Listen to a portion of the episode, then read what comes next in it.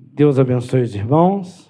Amém. Obrigado, pastor Davi, pela recepção, pela honra, pastor Assir, Tânia, os irmãos e amigos diáconos de longa data.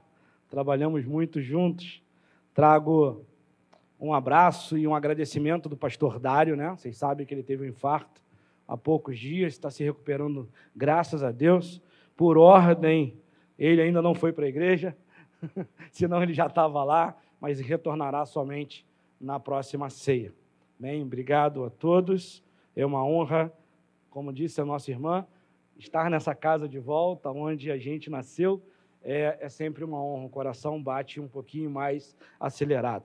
Eu peço aos irmãos que abram a palavra do Senhor na carta aos Hebreus, capítulo 13.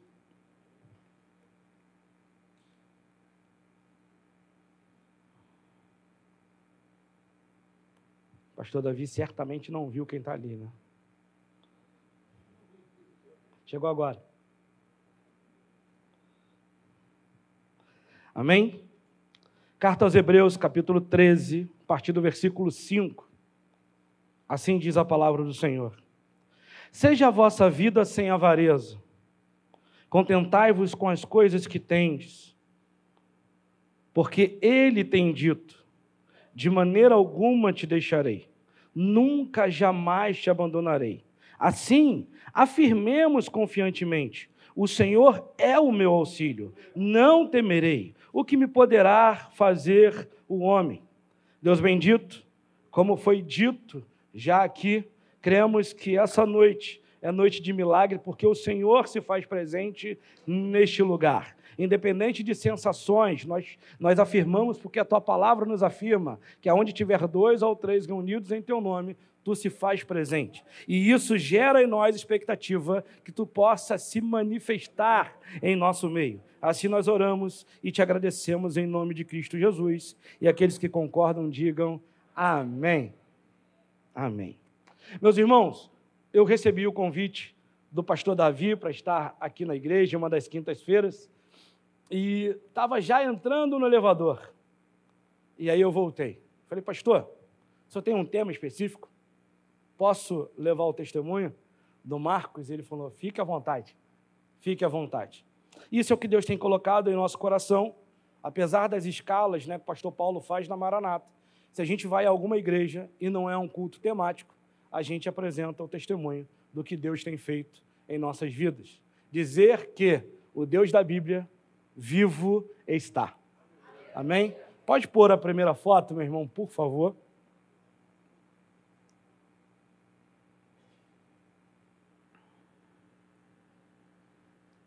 Amém. Essa família de três pessoas lindas e um que vai na aba ali é a minha família.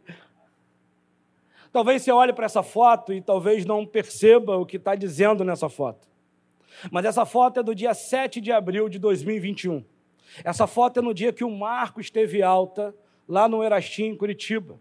É no dia que o Marcos volta para casa, depois de um longo período de mais de 70 dias internado em um hospital, a qual o Senhor, mais uma vez, com a sua boa mão, o livrou e o trouxe para casa. E eu queria contar um pouco da história desse menino para vocês. Pode passar, por favor. Em junho de 2000, de 2016, nosso filho Marcos Júnior, na época com sete anos, começa a sentir dores na perna. Ele não sabia nem a posição exata das dores. E depois a gente foi saber que as dores irradiavam da medula, por isso que ela corria toda a perna. E por algumas noites a gente ficava a noite toda acordado, massageando a perna, porque ele não conseguia dormir. Isso acontecia noite sim, noite não. Até que, por duas noites seguidas, ele sente essas dores. Isso aconteceu numa sexta para o sábado, sábado para o domingo. E no domingo, então, a gente vai levar o Marcos para o hospital. Enquanto a Josi está lá na consulta, eu estou no carro, corrigindo prova do IBM. e aí a Josi está lá, e demora, se demora, se demora, se a gente chegou lá por volta de duas da tarde, já eram sete horas e ninguém tinha sido atendido, não só o Marcos. E depois a gente foi entender. Só na troca do plantão é que veio o hemograma. E quando vem o hemograma, a doutora diz: Mãezinha, ainda bem que chegou, né? Agora você já pode ir embora. Quando ela abre o exame, diz: Mãezinha, pelo amor de Deus, não tira o seu filho daqui. E naquele dia foi a primeira vez que nós ouvimos falar sobre leucemia, que é um câncer no sangue, especificamente na medula. Eu já tinha feito um exame no SASE. Vocês conhecem o pastor Marcelo Matias, na época diácono, a gente estava como diácono na Vila São Luís. Eu já tinha feito o exame, o resultado chegaria na segunda. Como era no domingo, eu, de posse dos exames, tirei foto, mandei para o Marcelo e pedi o Marcelo para ter uma contraprova com os médicos. Aí o Marcelo responde desse jeito: Marcos, falei com o médico. E o médico disse que requer investigação. Eu falei, deu ruim. Deu ruim. Então a gente começa um processo agora de o que, que faz? Faço o quê? E aí sempre tem alguns abençoados da estrela, sabe aqueles fora da curva? o Marcos passou a noite com a Josi no domingo, de manhã apareceu o médico e falou: Mãe, se fosse o meu filho, se fosse o meu filho, eu tirava ele daqui agora que a imunidade dele está muito baixa, está cheio de criança aí com pneumonia. Se ele pegar uma pneumonia, ele não consegue resistir. Eu iria bater na porta do INCA, eu ia bater na porta do Hemorrio, mas eu não deixaria meu filho aqui. A Josi me liga desse jeitinho, né, amor? Vem me buscar, pelo amor de Deus. e aí eu vou buscar a Josi. E ela, vamos agora para morrer. Eu falei, não, agora você vai para casa, você está aí desde ontem. Vocês vão tomar um banho, a gente vai tomar um café junto. E aí eu levo vocês para o hospital. E aí a gente começa a contar as intervenções divinas. Naquela segunda-feira, eu fui buscá-los por volta de sete e meia da manhã. Eu chego no Hemorrio por volta de 14 horas da tarde. Eu chego no Hemorrio nesse mesmo dia, já com protocolo para o Marcos entrar no Hemorrio como paciente do Hemorrio. Vocês sabem quão difícil é isso. Nós chegamos no mesmo dia, já com protocolo na mão, para entrar como paciente no Hemorrio. Aquele dia o Marcos não pôde fazer exame, porque os exames são até as nove da manhã. Isso, segunda-feira, terça, a gente volta, o exame, o Marcos faz o exame da lâmina. As doutoras nos, nos acalmando, dizendo que não era nada. E aí a gente volta na quarta para fazer o exame do mielograma, que é exatamente a remoção ou a raspagem da medula. Na quarta, na quarta, de manhã. Naquele mesmo dia, três e meia da tarde, o telefone toca. E era do hospital. E a doutora dizendo, paizinho, o exame deu positivo para a doença. Traga ele amanhã, que a gente já vai começar o processo de quimioterapia amanhã, na quinta-feira. E aí, essa foto ali é exatamente, a, esse é o dia que a gente vai lá, nessa segunda-feira, quando começa o processo, né? Esse dia fica muito marcado para nós, porque nesse dia aqui, o Marcos realizou um sonho, pastor.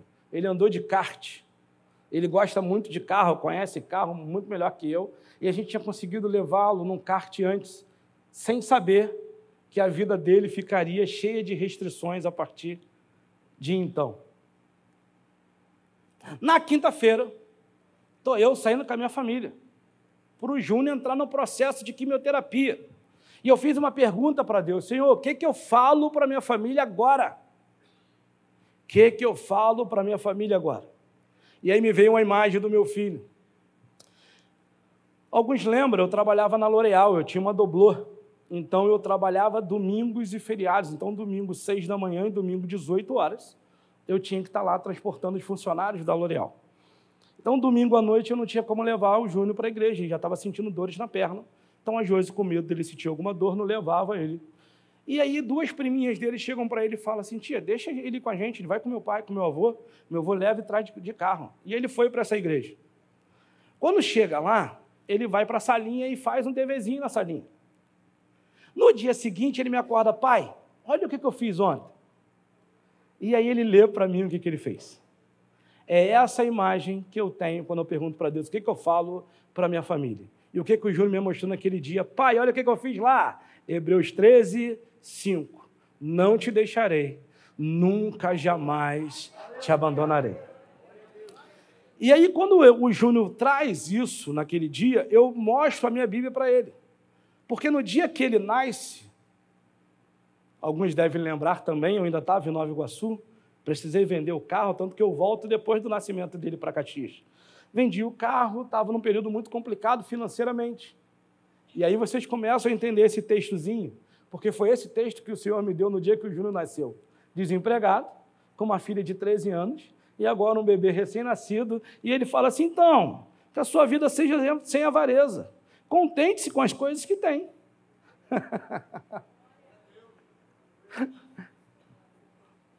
e aí Deus diz isso: não te deixarei, nunca jamais te abandonarei. Eu falei, amor, Deus não só falou, como fez questão de falar pela boca do Marcos. Se ele fez uma vez, o que foi que a gente cantou aqui? Jeová dirê, e faz prover de novo. Eu não sei você, mas eu creio nisso fiamente. E aí se inicia o processo, pode passar a próxima, por favor? E aí o Marcos começa o processo, essas fotos são as suas primeiras internações, a primeira visita da irmã, e aí essa é uma frase que ficou marcada, né? Dá uma careta para a dor, né? E aí vocês já começam a ver o efeito da quimioterapia, do tal do corticoide, esse abençoadinho da estrela, e aí até chegar o processo de queda de cabelo e tudo vai acontecendo.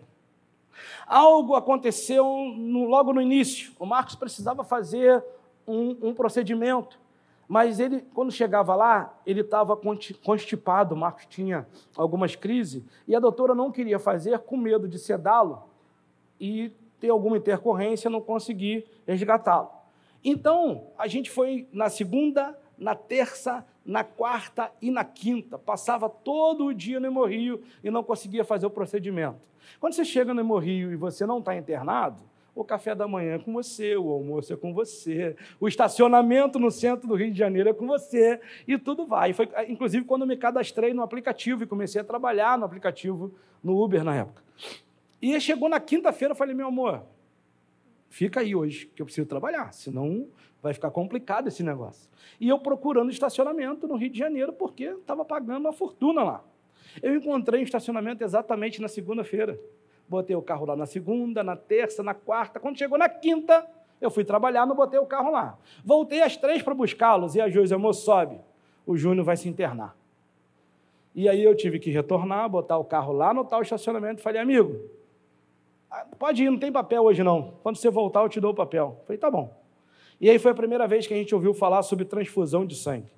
Hoje a transfusão já nos assusta um pouco, mas imagina na época que a gente não conhecia nada. Saber que o seu filho vai receber o sangue de alguém que você não sabe nem o que, que é. E aí eu fazia de praxe, eu subia, orava, sabia todas as informações, orava com eles e voltava. Nesse voltar era a minha caverna, né? Era ali que eu me desmontava até chegar no estacionamento. Quando eu chego no estacionamento, eu, e aí, amigão, quanto que deu? Ele falou, cara, seguinte, é, toma aí meu telefone. Obrigado, minha irmã. Só o rapaz que trabalha de madrugada que ainda não sabe. Você pode botar o carro aqui a hora que você quiser, quando você quiser, durante o tratamento do seu filho, que você não vai ser cobrado, não. Por que você está contando isso, Marcos? Porque esse é o Deus que diz que não vai te abandonar. Porque eu não lembro, eu só sei que eu agradeci o rapaz. Por quê? Porque quando a internação era assim, sem avisar, então eu tinha que deixá-los lá, voltar em casa, preparar a mala, leva de novo, porque eles já sabia que era sete dias, não tinha mais ou menos. E aí, quando o cara, eu agradeço ele, entro no carro, eu ouço nitidamente, muito claro. Isso aí é só para você saber que você não está só. E o que é interessante, eu nunca tinha ouvido Deus falar dessa forma, porque Ele não falou assim, meu filho, eu estou contigo, não foi uma palavra firme. Sabe aquele de desperta? Tipo assim, a partir de agora as coisas vão ficar difíceis. Isso é só para você saber que você não está sozinho. E desde então Deus foi fazendo isso, foi cuidando, foi cuidando e foi cuidando. Por quê? Porque alguns com certeza lembram aí. Eu na terça-feira, que o Júnior faz o exame, eu tinha fechado o negócio de uma doblô nova, pastor. Tinha trocado uma doblô preta para uma doblô mais nova, para poder continuar no contrato. Se eu não trocasse o carro, eu ia perder o contrato. Isso foi em junho. Em setembro, a empresa perdeu o contrato. E eu com um carro com três meses e um grande carnê para frente. Dá para entender o que é cuidado de Deus sobre estacionamento? Porque ele que mandou, não foi pedido, foi ele que fez. E assim ele cuidou. Pode passar, por favor. E aí começa o processo da químio, da rádio, os voluntários que vão lá, e aí que ele começou e aprendeu a pintar. Pode passar, por favor. Primeiro aniversário dele lá no hospital, ele tinha sete para oito anos. Aquela foto já é em Curitiba, ali também. E aqui é a primeira vez que ele decide raspar a cabeça. Porque é diferente o cabelo cair e ele tomar a decisão de raspar a cabeça, é uma outra coisa. Alguns devem lembrar aí na, na, segunda etapa, quando o pastor Dário fez aquela campanha lá, não é só cabelo, sabe? Foi tão significante aquilo para a gente, porque quem já passou por isso sabe quão importante é o cabelo nessa hora. Próximo, por favor. Deus manda alguns anjos. O Marcos está vendo o tamanhozinho dele. Não conseguia tirar sangue dele de jeito nenhum. Sem exagero, ficava lá em média 40 minutos, já cheguei a ficar duas horas para tentar a veia dele, pulsionar e não conseguia. Mas a Ana Paula, essa conseguia de primeira. A tia Ana estava lá de pronto, cara. Até hoje a gente vai lá e tá a tia Ana lá. Hoje ele já consegue, todo mundo tira sangue do mar. Mas a gente continua indo lá na tia Paula. E a tia Paula lá com os adesivos dos Minions. Ela sempre colava no braço dele depois da tirada de sangue uma figurinha. E era muito abençoador. Pode passar, por favor. Eu achei, amor, a foto. Meus irmãos, do processo de quimioterapia tinha que fechar com radioterapia. Porque, como o câncer dele era na medula, a medula é linkada ao cérebro pela espinha dorsal. E existe um líquido né, que liga tudo. Então, ele fazia pulsão lombar de tempo em tempo, que era para verificar esse líquido, e injetava uma quimioterapia ali para saber se tinha passado alguma coisa para o cérebro, não. Graças a Deus não passou nada para o cérebro do Marcos, mas foi necessário fazer oito sessões de radioterapia diretamente na cabeça. Está vendo aquela máscarazinha azul ali? Ó? Eles até botaram ali, deram arrumada, botaram o Capitão América, depois pintaram. Essa máscara foi moldada para ele. E ela servia para fixá-lo na maca porque ele não podia se mover. E lá ele está amarrado, vocês estão vendo um, um, fecho de luz vermelho lá, era exatamente como eles mediam, porque aquelas marcas brancas da máscara era exatamente aquele ponto que tinha que fazer as radioterapias. E aqui é o resultado da radioterapia, que ele não podia pegar sol nesse período. E como usava o boné, o boné vai marcando, né? E aí caía aos poucos. E nesse dia, de novo, é o dia que ele decide, pai, vamos cortar o cabelo? E aí a gente vai lá para cortar o cabelo. Pode passar o próximo, por favor. Eu costumo dizer, dizem que cara com bigode. O senhor falou para mim em semana alguns dias atrás. O senhor foi me cumprimentar e levantou. Um homem de barba eu respeito. Foi isso que o senhor disse. Eu costumo dizer que gente de bigode é braba. Agora, bigode na nuca não é para qualquer um, não. Entendeu? Por quê? porque não podia pegar sol, então ele usava muito boné. Exatamente no espaço do boné e a parte de baixo, que é onde pegava sol, o cabelo ficou diferente. Ele raspou, aquilo ali está raspado, raspou tudo, mas daquele cabelo ali era diferente. Hoje já normalizou, mas era assim. E ali está o certificado dele na conclusão. O, a máscara que ele tinha feito do Homem-Aranha ganhou um boneco e concluiu as oito radioterapia. Deus é tremendo e maravilhoso. Aqui se conclui essa primeira etapa. E o Marcos foi curado, a medula dele ficou limpa com medicações. E nós demos glórias a Deus, Deus foi tremendo, nos sustentou durante todo o processo. Mas, em junho, em maio de 2021, a doença retornou. Marcos voltou a sentir os mesmos sintomas nas pernas, na perna, e quando a gente foi fazer o exame, esse dia foi difícil. Quando você recebe essa notícia, ele foi internar e a Josi me ligou dizendo: amor, vem para cá que a doutora quer conversar com você, porque confirmou que a doença voltou. A doença agora, quando volta, ela não volta mais aguda, agora ela é crônica.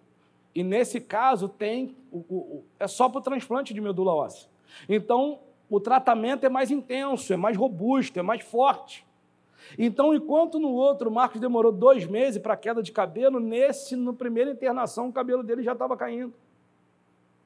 Muito forte a quimioterapia. E o processo era prepará-lo para o transplante de medula óssea. E assim foi, o Marco foi fazendo protocolo por protocolo, bloco por bloco, até chegar em novembro. No último bloco, ele estava bem. Existe algumas quimioterapia que o Marcos sai da quimioterapia um cacarecozinho.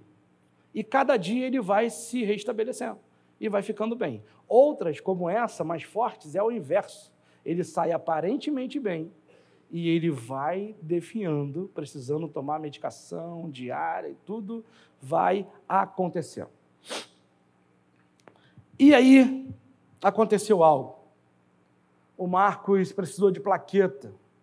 Depois desse bloco, gengiva já sangrando, marcas na pele, e ele mesmo já sabia. Nós almoçamos junto, pai. Preciso de plaqueta, ó. Já estou cheio de marca. e o que, que acontece? O Marcos, naquele dia, se interna numa terça-feira. A gente fica muito chateado com a doutora. Eu mandei um áudio daquele, assim, pensa num áudio daquele que você manda, assim. Seu filho está lá desde sete e meia da manhã. Eram sete e meia da noite as plaquetas não tinham chegado ainda no Hemorrio. Imagina se fosse um outro hospital. E o pior, ela desligou o telefone, ela não deu satisfação, e o Marcos está lá, já no oxigênio, muito debilitado. E aí eles ficam internados. O Marcos passa a noite no hospital todo o dia, sete e meia da noite no dia seguinte, o Marcos é transferido para a UTI, lá na Lagoa, Hospital Federal da Lagoa. E lá começa o dilema do Marcos, porque o Marcos foi diagnosticado com uma bactéria no catéter. E quando ativar o catéter, essa bactéria entra na corrente sanguínea. Então agora ele estava com a infecção generalizada. Lembra que ele está fazendo um tratamento para a medula? Então a medula está destruindo ele está fraquinho, então ele está sem força, com uma infecção generalizada. E aí, quando ele chega no hospital, faz todo o procedimento, retiram a Josi do CTI, a Josi demora três horas para entrar, e quando a Josi entra, pode passar, por favor? A Josi entra e encontra isso aí. O Marco já tinha sido entubado. Ela me liga às três horas da manhã, dizendo que ele teve uma parada cardíaca no processo de intubação. E o Marcos está entubado agora, está em coma induzido, com essa infecção, não reagindo bem aos equipamentos. Está vendo lá as duas torrezinhas lá? Aquilo tudo lá é medicação. Do lado de cá tem mais uma torre lá, e ainda tem lá o respirador lá no lado. Então, foi desse jeito que a Josi entrou e começa o nosso processo de estar lá no hospital todos os dias e começa a orar, a gente começa a clamar, a gente começa a pedir às pessoas que nos ajudem em oração. O Marcos passa a fazer diálise, Marcos passou a fazer, ele iniciou fazendo 10 horas de diálise por dia. 10 horas ele iniciou fazendo de diálise por dia. E aí, na terça-feira da semana seguinte, eu sou convocado para comparecer no escritório da chefe do CTI e ela nos informa: Pai, nós tentamos tudo, mas hoje, às 14 horas, nós demos início ao protocolo de morte cerebral. O seu filho não reage mais, a pupila já dilatou, não tem nenhum sintoma, todos os indícios são exatamente que o cérebro dele já parou. Falei, mas não tem como medir? Aí foi onde ela me disse exatamente isso, pai. Como ele, ele tinha 300 de neutróficos, neutróficos, leuco, leucócitos. Porque ele não tinha defesa. A gente fica aí agoniado, né? Quando teve o negócio da dengue, que o pessoal estava com 100 de plaqueta. Ele, ele fica com 30, pastor. 33 mil, 23, 29. Falei, doutora, o que, que a gente faz? Ela, pai, a gente vai aguardar. Se a gente vai dar 24 horas, amanhã às 14 horas, na quarta-feira, se ele não reagir, na quinta-feira, a gente vem para fazer o laudo e vocês decidem. Na verdade, a gente chamou vocês aqui para decidir se vocês vão ver ou não o desligar dos equipamentos. Aí eu falei, a senhora está me dando 24 horas, então é 24 horas que a gente vai orar ao nosso Deus, crendo que Ele pode fazer alguma coisa. Meus irmãos, assim foi o processo. Naquele dia começa um processo que talvez aqui muitos foram atingidos, que é quando eu começo as mensagens de áudio. A primeira eu mando para a família muito cauteloso, que eu não podia dizer que tinha iniciado um processo de morte cerebral num áudio, eu ia matar mais alguém. Então eu tô jeito, a gente vai fazer um exame, preciso. Mas a, o pessoal da família que é da área da saúde já vem no privado e diz: Marcos, é isso mesmo, é isso mesmo, é isso mesmo. Falei, é. E a gente começa o processo. Então a gente passa a quarta-feira. Que quarta-feira? Na quarta-feira, na terça-feira, Josi me faz uma pergunta: amor, você crê que ele sai dessa? Eu digo, amor, eu sei que Deus pode tirar ele dessa. Foi a minha resposta para ela. Na quarta-feira, Josi me fala duas frases. Ela fala: amor, é isso mesmo? Eu vou ficar aqui esperando, vendo ele ir embora. E a outra foi: amor, eu já estou com medo de entrar lá. Eu e a Josi temos a mesma idade. Só que eu sou o mais velho da minha família e a Josi é a caçula da dela. Então a Josi tem muito mais experiência de estrada, de hospital, de CTI que eu. Para a Josi dizer que está com medo de entrar no CTI, só me confirmou o que eu tinha sentido. Eu senti que na quarta-feira o meu filho já não estava mais ali. Ele não estava mais ali na quarta e a Josi confirma isso quando ela me diz essa frase. Então a gente passa aquela quarta para quinta-feira. Não sei nem como é que eu fiquei aquele dia. E aí, na quinta-feira, a gente já vai para lá com toda a documentação, já tinha separado tudo, todo o processo, documentos, e a gente vai para lá. Levo minha filha, cunhada, comadre, o pastor Dário e a Lília foram nos encontrar lá. A Josi desce. E aí, amor, não deixaram eu entrar, o CTI está fechado. Deve estar tá esperando você subir. E aí eu subo. Eu subo, estou lá orando com meu filho. E a oração que eu fiz ao Senhor foi: Senhor, ele é seu. tu pode todas as coisas. Porque Deus não tinha falado nada, meus irmãos. Eu poderia estar aqui agora tirando uma onda que Deus me revelou. Deus não falou nada. Como não disse se levaria, como disse que deixaria. Deus não falou nada. Mas eu sei que eu não estive só, tempo nenhum. E naquela quinta-feira eu subo e oro com meu filho de uma oração de entrega, de Senhor, eu não sei como é que eu vou ficar de pé, mas estou aí. E aí eu costumo dizer que vem igual o Grey's Anatomy, veio a, a chefe na frente e aquela equipe atrás vindo. E aí quando ela chegou, pai, eu falei, pois não, senhor. Então, nós paramos o protocolo, porque o eletro deu um pequeno sinal.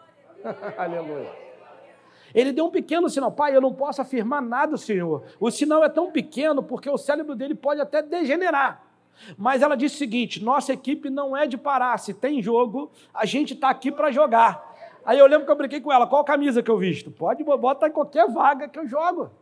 Falei, doutora, só me responde uma coisa: eu estou com a família lá embaixo. Eu digo que ela desce e diz que a notícia é boa. Porque o eletro parou e a gente, se tem vida, a gente vai continuar trabalhando. Louvado seja o nome do Senhor.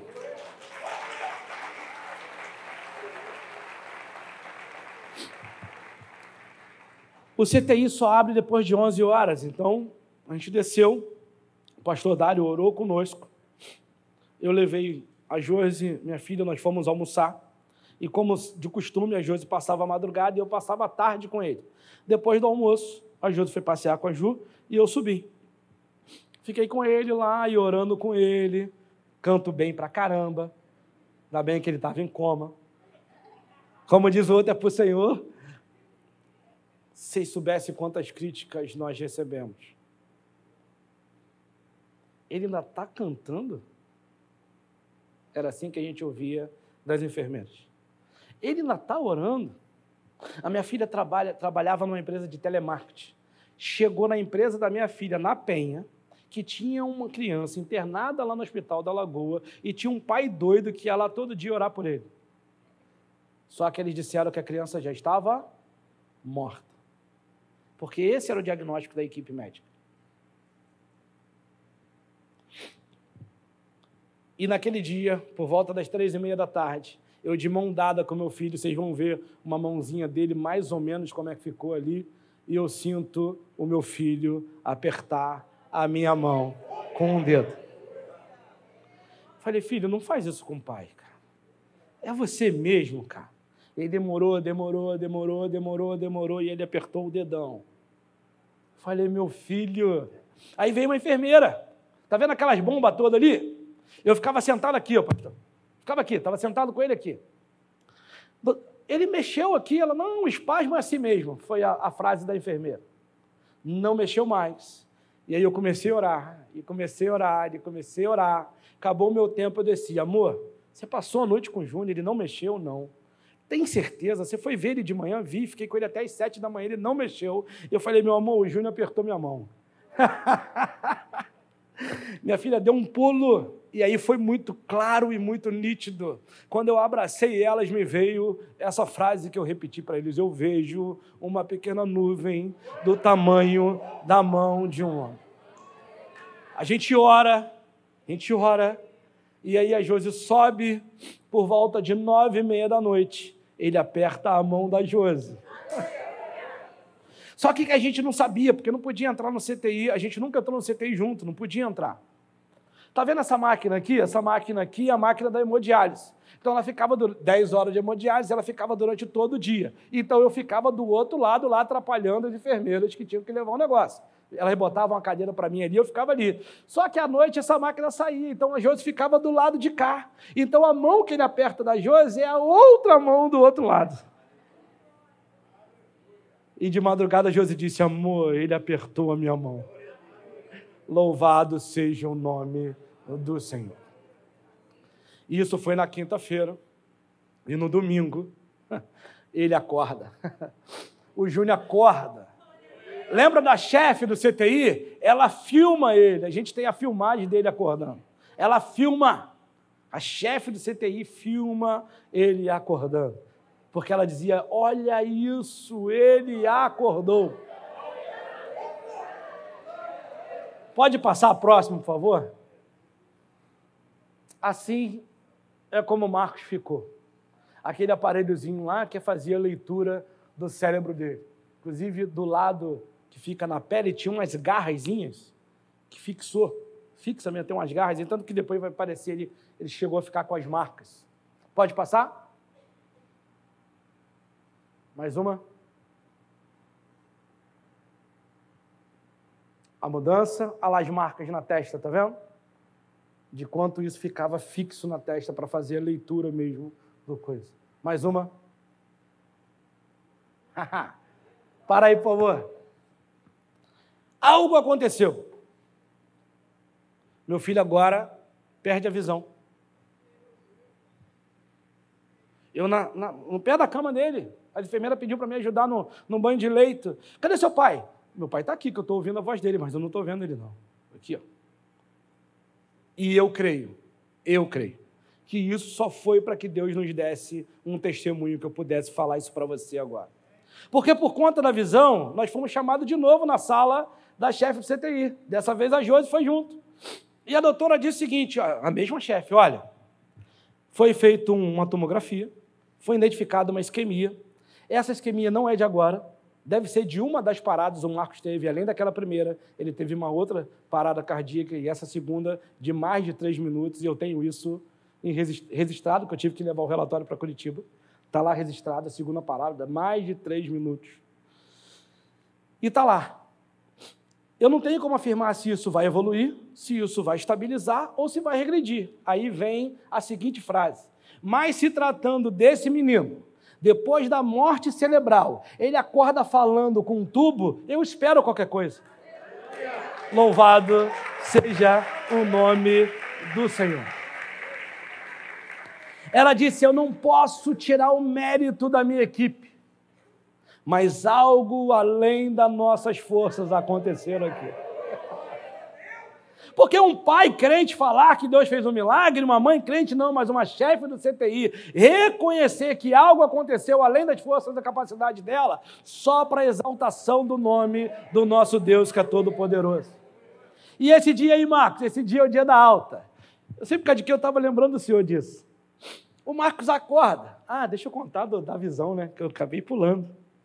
E aí, beleza, o Marcos volta para lá, sem medicação, sem nada, demorou um, dois, três dias e o Marcos está enxergando naturalmente de novo. Então eu creio que esse evento da visão foi para nos dar o testemunho, para a gente voltar lá de novo e ouvir da chefe do CTI o que ela falou para nós. E aí o Marcos começa a acordar. E nesse acordar, que a gente não sabe o que aconteceu, que ele diz que não lembra de nada, só viu uma luz tudo branca e tal. Aí ele fala duas coisas muito interessantes. Pai, eu falei, o que, que foi? Eu nem fiz minha lista para o Papai Noel. Eu falei, eu nem sabia que tu fazia lista para o Papai Noel. Quando foi que tu passou a fazer essa parada aí? Então, eu estou aqui na dúvida se eu quero um Play 3, se eu quero um Play 4, um Play 5. Falei, aí, você acordou bem, está renovado, acordou. E aí, graças a Deus, ele ganhou lá um Play 4 lá quando chegou de Natal. Mas a outra coisa, pastor Davi, que você não vai, deixa eu ver se você vai segurar aí. Ele vira para mim e fala, pai, falei, o que foi, meu filho? Qual é a maior frase do mundo? Eu falei, maior frase do mundo? Ele é, Pindamonhangaba ele lembrou do episódio do Chaves. Dá para entender que alguém com morte cerebral acorda querendo comer e com sede e agora está relembrando eventos bem passados? E esse dia é o dia da alta. Pode passar, por favor. Esse moço está agachado aqui. Pensa num cara que se livrou de me tirar da graça. Esse moço veio e disse: Pai, o senhor sabe o que está acontecendo com o seu filho? Eu falei assim: então, eu sou o pai e o senhor é o médico. Não, que eu quero saber, o senhor tem que me dizer o que, que o senhor sabe, que é para eu poder saber o que falar com você. Eu falei: acho que tem alguma coisa errada aí. Mas vamos lá. Eu fiquei sabendo que ele está mal, muito mal. Então, ele está grave, então, gravíssimo. Então, que ele teve uma parada, duas paradas. Como duas? Minha esposa está aqui todo dia, a gente não sabe, não. Ele teve uma no sábado. Dá para ver como, é, o que, que eu queria dar um abraço nesse cidadão, nesse médico? Mas aí depois a gente vai entender. A ideia deles era nos alertar de fato da gravidade que estava o caso, para a gente não ser pego de surpresa. Mas Deus é bom. Olha ali, a, a, a ele ganhou uma manta, né, uma, um cobertor, como é, um edredom dos super-heróis, tá vendo? Tem um Hulk ali, Capitão América e aquilo ali. E aí, as enfermeiras, a gente tinha a Cris, foi membro da nossa igreja lá departamento infantil na Vila São Luís, é enfermeira lá. A gente conseguiu uma mensagem interna deles, dizendo: Nós aqui do maravilhoso mundo do sonho conhecemos um menino, que o nome dele é Marcos, mas na verdade vamos chamar ele de o menino milagre, porque ele estava morto e está vivo. Simples assim. Não é nossa, é para honra e glória do Senhor. Pode passar, por favor. E aí a alta dele, vocês começam a ver o rosto dele lá, muito, tudo muito roxo, mudança de cor, tamanho. É isso aí, pode passar, por favor. Então, quando ele tem alta, aquela foto anterior já é no hemorrio. Agora a gente sabe da notícia que o Marcos foi, foi selecionado por dois hospitais para o transplante de medula óssea. Ele tinha sido porque o INCA precisava cancelar, excluí-lo da fila por falta de leito. Com isso, ele passa agora a entrar em outras filas. E aí ele foi selecionado pelo GRAAC em São Paulo e pelo Erastinho lá em Curitiba. E para a honra e glória do nosso Senhor, eu sei que o GRAAC é fantástico, mas o que Deus fez por nós e conosco no Erastinho é algo fantástico. E aí nós fomos selecionados para o Erastinho, e essa foto aí é lá no tal do Jardim Botânico em Curitiba, que eu ouvi a frase do meu filho desse jeito. Nós fomos, né? Fomos para consulta no primeiro dia, aproveitamos e levamos ele para passear, né? Ele, pai, pior lugar que você podia me trazer. Eu não tenho condições de andar. Porque lá tudo é andando, você não tem como fazer. E aí a gente ficou sentadinho no canto, porque não tinha condições de andar, né? O Marco, quando sai do hemorroide, sai de cadeira de roda. Pessoa fazer fisioterapia no SAS, então, até se recuperar. Chegando no, no, lá em Curitiba, a gente vai para a primeira consulta, a gente foi só para consulta e a gente ouve da equipe médica. Pai, o melhor momento para ele é agora, vocês ficam? Hum, claro. Como? Não sei, mas a gente fica. Como é que vai ser? A gente fica. A primeira etapa a gente ficou numa casa de apoio, fomos muito bem assistidos. Tem, em Curitiba tem muitas casas de apoio que recebe por conta que lá eles têm, se não me engano, quatro hospitais especialistas, né? O HC, o Erastinho, o Pequeno Príncipe e tem um outro lá. eu ouvi um sussurro aí, mas sei qual é não, mas está lá. Então tem muitas crianças lá, a gente conheceu gente de tudo quanto é lugar nesse processo, pessoas que já tinham passado pelo transplante, pessoas que estavam no processo, pessoas que ainda iriam. E aí a gente começa esse processo, começa lá, eu fui para lá como doador, eu seria o doador da medula, e aí nessa primeira consulta, a doutora fala assim, a filha de vocês tem filho? Temos, inclusive ela está aí, está de férias, ela veio para cuidar de mim, né? Porque o processo do transplante ele ficaria 100 dias de isolamento.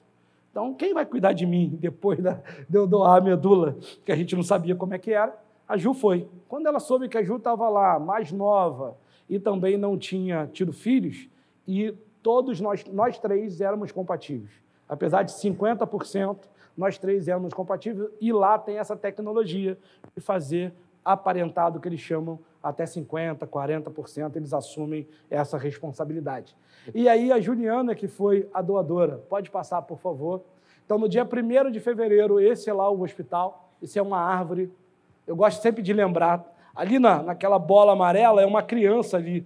Lá no hospital eles fizeram aquilo ali de colchonete, então as crianças podem ficar ali se divertindo, tem tomada para carregar o celular, sabe? É como se fosse uma floresta mesmo, uma árvore, e eles ficam lá para amenizar o, o dia deles. Pode passar, por favor. E aí é o dia, dia primeiro, a Ju tirou a medula, foram quatro horas e meia de procedimento, tiraram um litro e cem da medula dela, olha lá o saquinho lá. Ó. No caso dele, ele recebe né, a medula, é, também demorou o procedimento quatro horas e meia para receber. Uma das coisas interessantes que marcou isso, elas ficam contando quantidade de gotas por minuto. E aí elas vão aumentando com o tempo e aí percebeu que o Marcos se coçou, se coçou, se coçou. Ela, Marcos, está coçando? Tá. Aonde? Espera aí. Aí ela conta de novo, reduziu, ele para de se coçar. Você vê assim a tecnologia, o acompanhamento de tudo que eles estavam fazendo lá, o quanto ele guardou. E aí eu tive a oportunidade de orar. Tinha uns três médicos, aquelas duas enfermeiras eram responsáveis do transplante teve a equipe, é porque não está vendo aqui, né? Tinha uma equipe aqui responsável que trouxe a medula, de acompanhar todo o protocolo. Não, pai, pode orar sim. Então a gente ora. E a gente orou, entregou todo o procedimento a Deus. E aí o Júnior fala: pai, para de orar. Porque ele estava emocionalmente, a pressão dele subia muito, muito rápido. E ele, pai, por favor, minha pressão.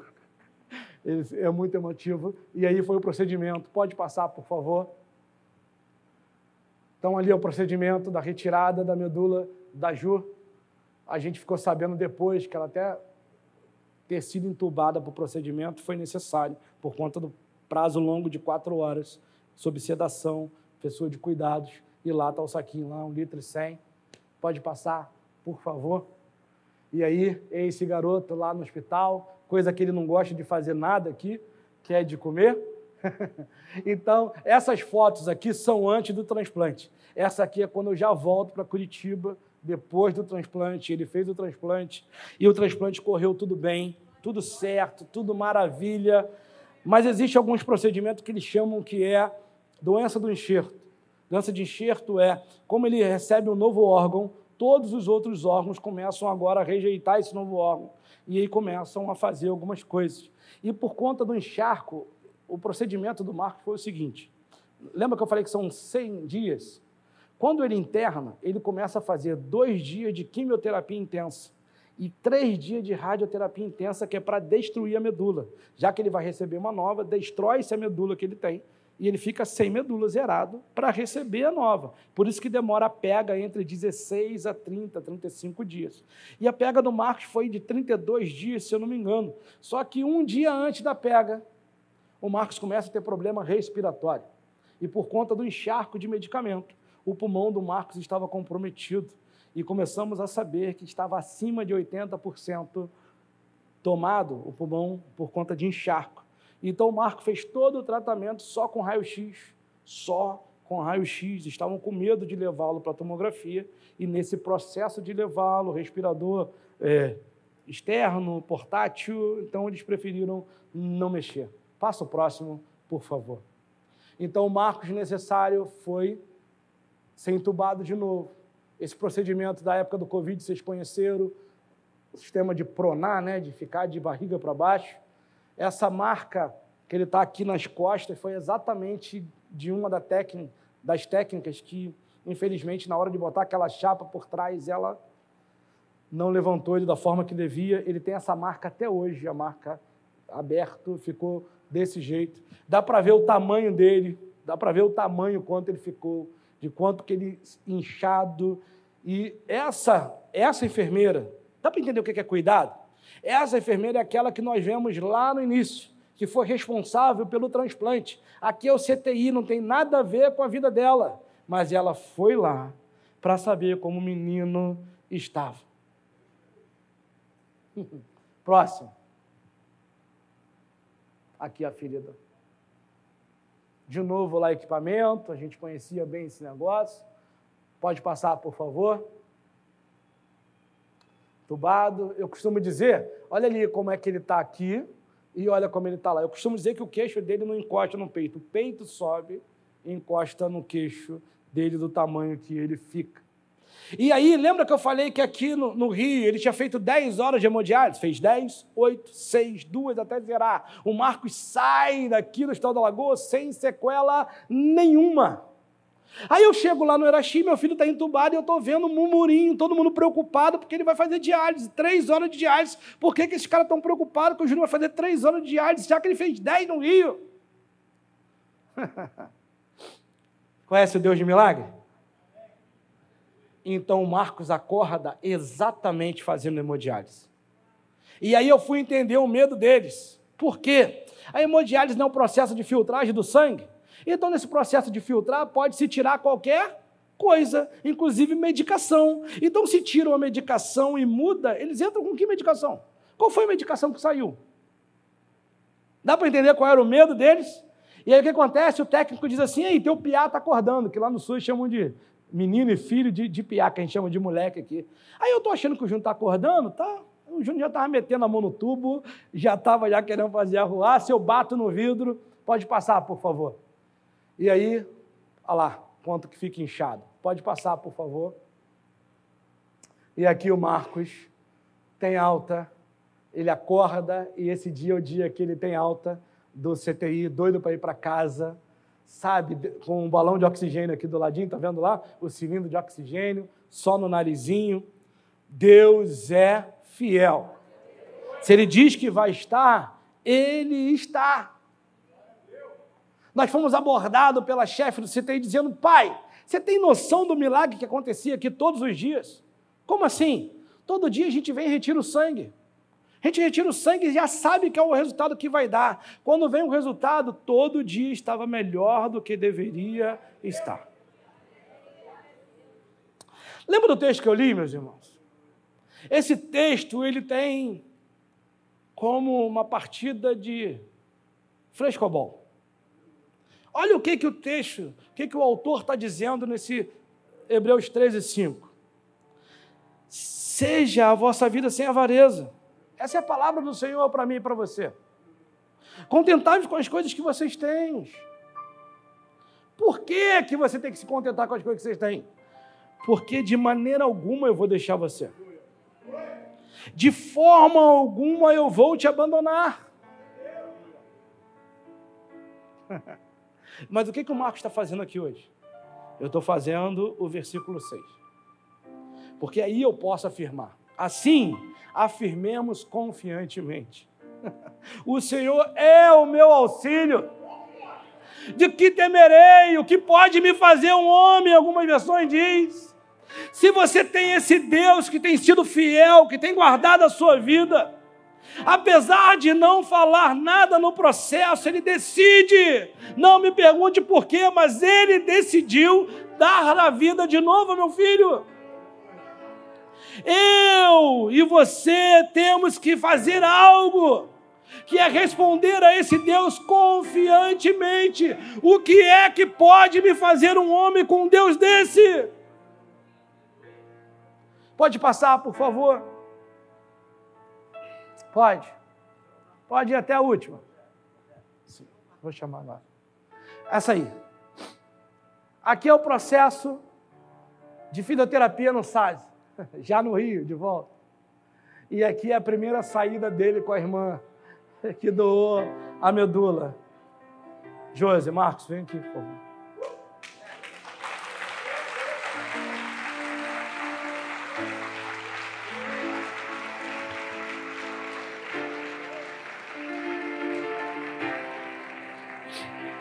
Me perdoe pelo que eu vou dizer agora.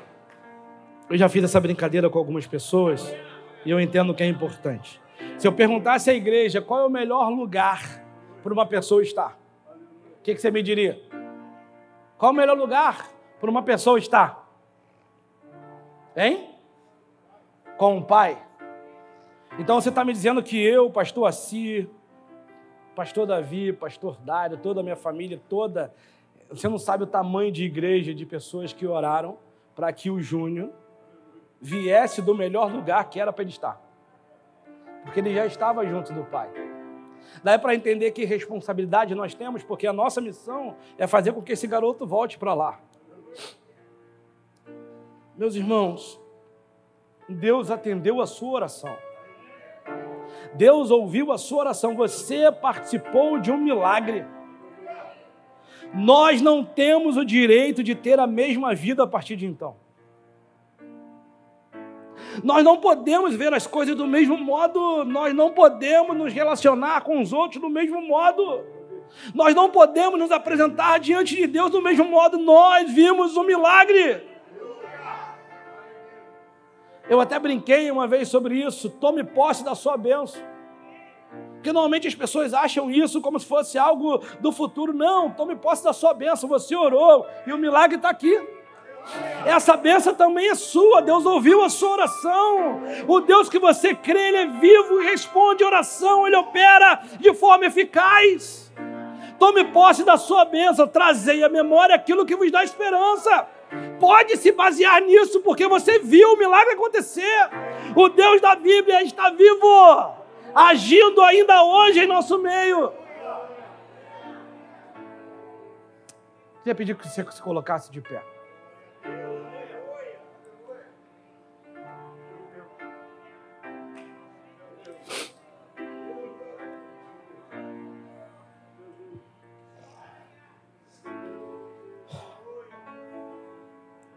Você está enfermo? Se você está enfermo hoje, eu convidar você para vir aqui na frente. Porque o Jeová Rafá, assim como o Jeová Jirei, está presente neste lugar. Um Deus que operou lá, ainda está operando hoje. Ele não mudou. E isso precisa refletir em nós, de termos atitudes de fé de nos posicionar como que servimos a um Deus que cura hoje. Você tem alguém, algum parente, alguém que você conhece enfermo e quer interceder por ele? Esse é o momento também, pode vir, nós vamos orar com você, por você.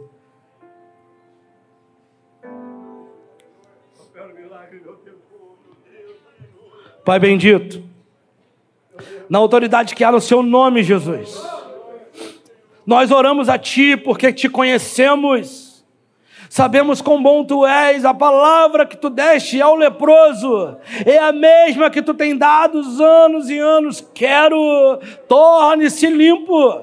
Eu quero, seja curado. Eu quero, seja curada. Pai, em nome de Jesus, nós apresentamos Teus servos e servas. Nós apresentamos cada um dos Teus servos nesse dia para que o Senhor possa olhar e se compadecer deles. E nós repreendemos a enfermidade em nome de Jesus. Repreendemos o espírito de enfermidade em nome de Jesus. A palavra diz que a oração da fé curará o enfermo. Nós liberamos uma palavra de cura sobre a sua vida. Recebe a cura, meu irmão. Recebe a cura, minha irmã. Pai, visita aquele, Senhor, que talvez não esteja aqui e tem alguém representando, está distante, convalescido, talvez não possa nem vir. Pai, basta uma palavra sua, uma única palavra sua na direção dessa pessoa e ela será curada, Senhor nós temos sim a fé como do centurião. Uma única palavra sua, Senhor, é suficiente. Então, Pai, nós já agradecemos por, pela cura, nós agradecemos pelo milagre dessa noite, nós agradecemos pela tua presença, em nome de Cristo Jesus. Amém e amém. Obrigado, Pai.